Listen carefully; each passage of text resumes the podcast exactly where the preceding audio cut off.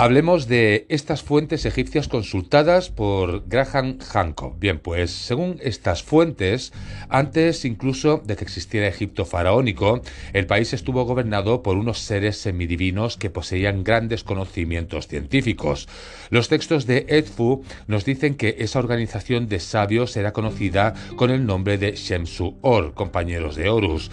Su misión consistía en legar esos conocimientos a las generaciones futuras, pero de forma hermética y esotérica, pues no todo el mundo podía acceder a dichos conocimientos.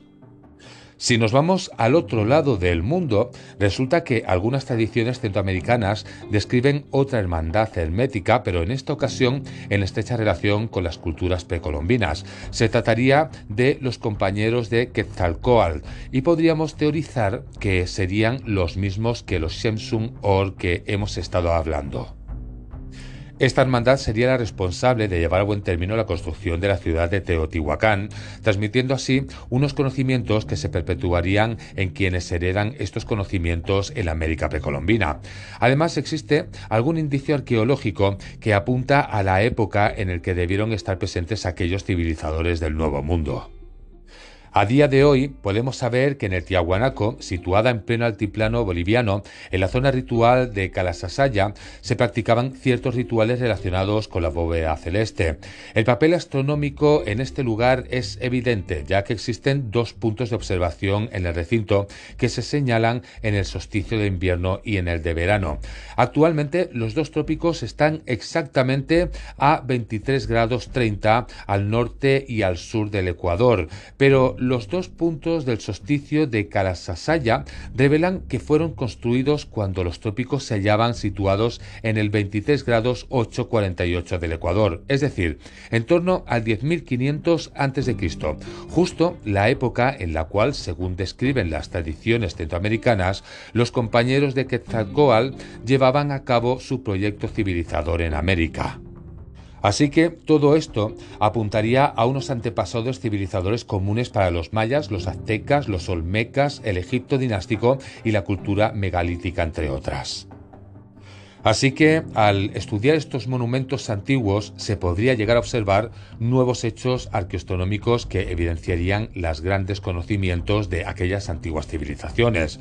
Por ello, deberíamos considerar la posibilidad de que muchas de las principales obras arquitectónicas del pasado apuntaran al firmamento durante la era de Leo, alrededor del 10.500 a.C., como una conmemoración de algún acontecimiento extraordinario que a día de hoy no conocemos. cross.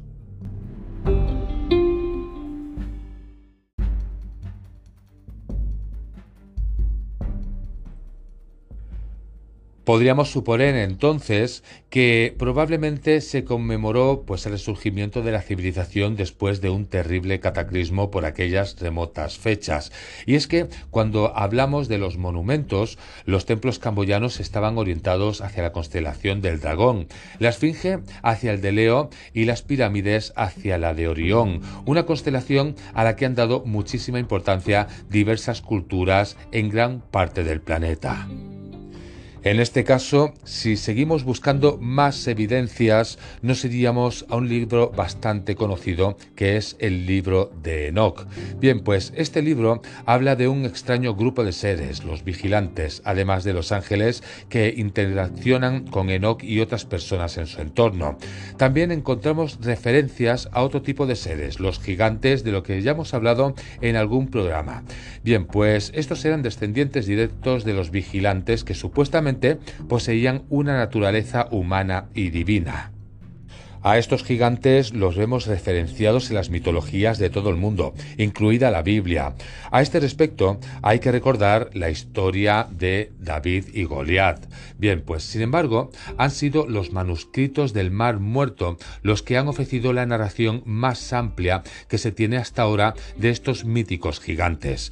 En un capítulo del libro de Enoch, bajo el título del libro de los gigantes, encontramos tres referencias significativas. Por un lado, se explica que los gigantes poseían un conocimiento secreto y que vigilaban muy de cerca a los seres humanos que podríamos considerar normales.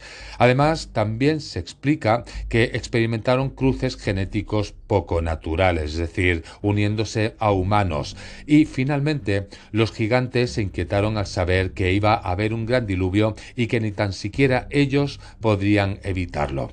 Pues muchos astroarqueólogos teorizan que estos seres podrían haber venido de otro mundo, es decir, ser de origen extraterrestre. Los seres descritos por el libro de Enoch fueron víctimas de los caprichos destructivos de la madre naturaleza, seres cuyos inusuales conocimientos y poderes los hacían equivalentes a dioses.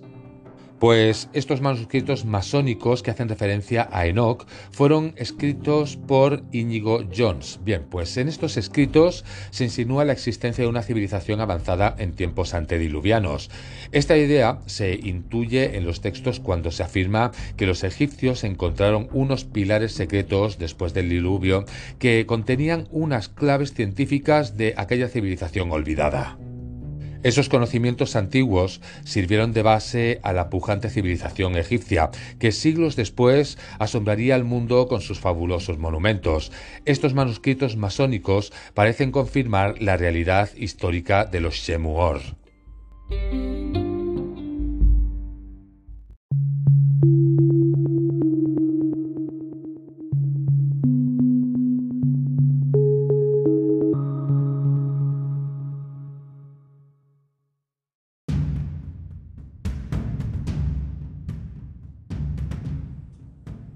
Cuando hablamos de manuscritos, ciertos rituales francmasones que hoy en día se encuentran en desuso dan una versión alternativa a la historia de los pilares.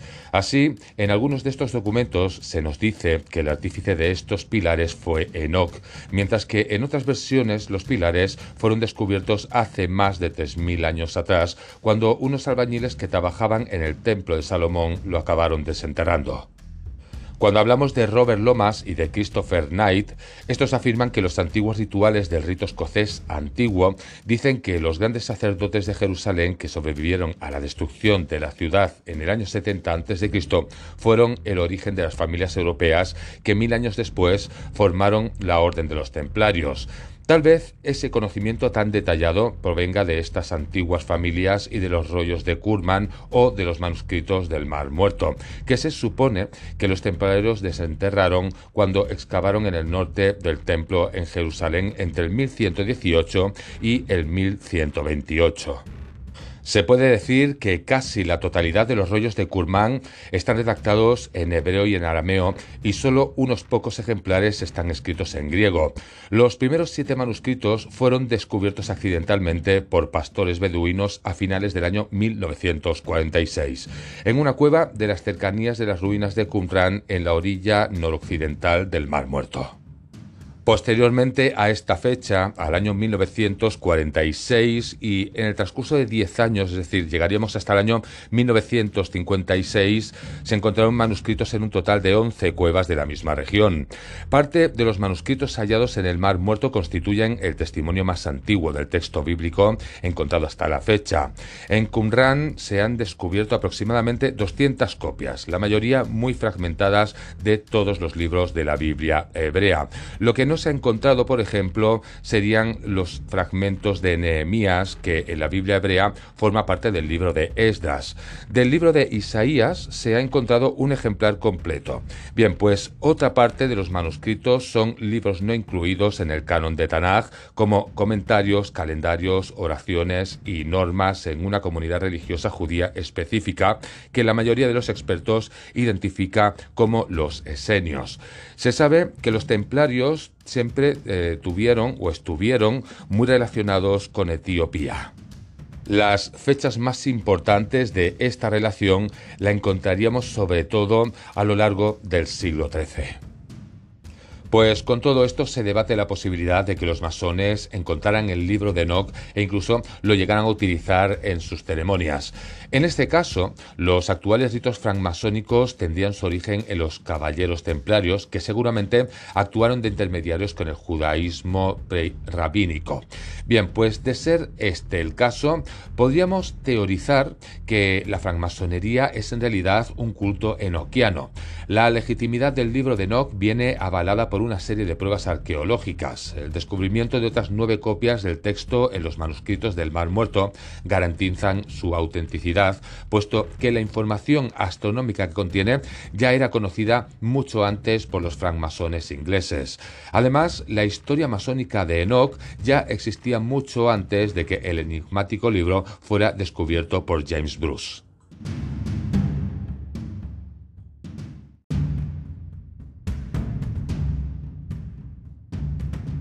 Curiosamente, en uno de estos rollos del Mar Muerto que se encontraron, encontramos uno titulado El Testamento de Amram, que tiene la siguiente enigmática frase.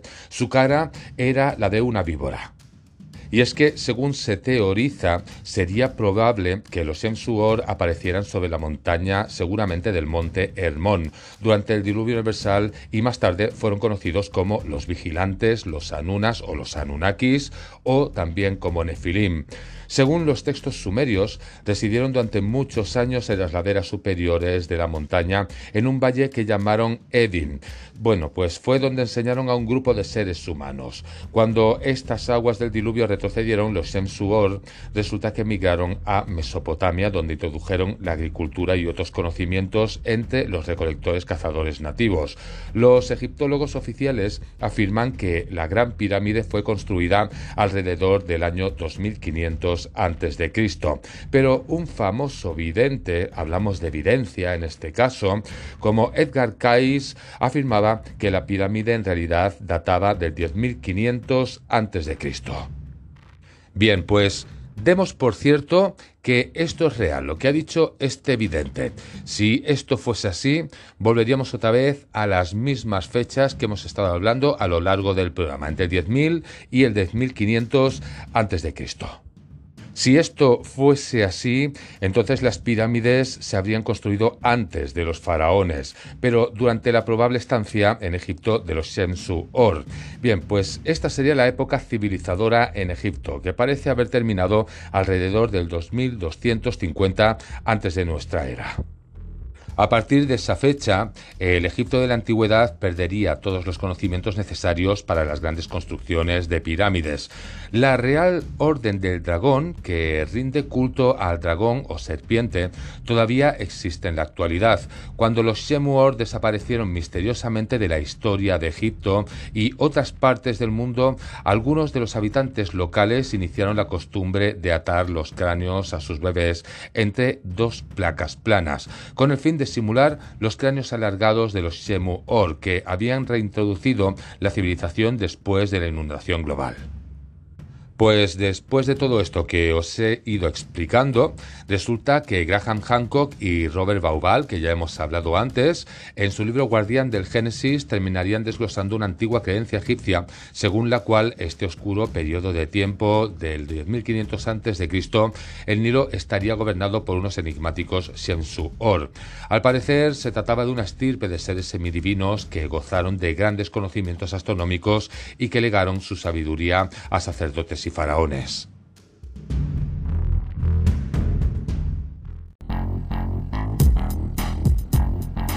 OVNIS Mundi. Todo lo relacionado con la ufología.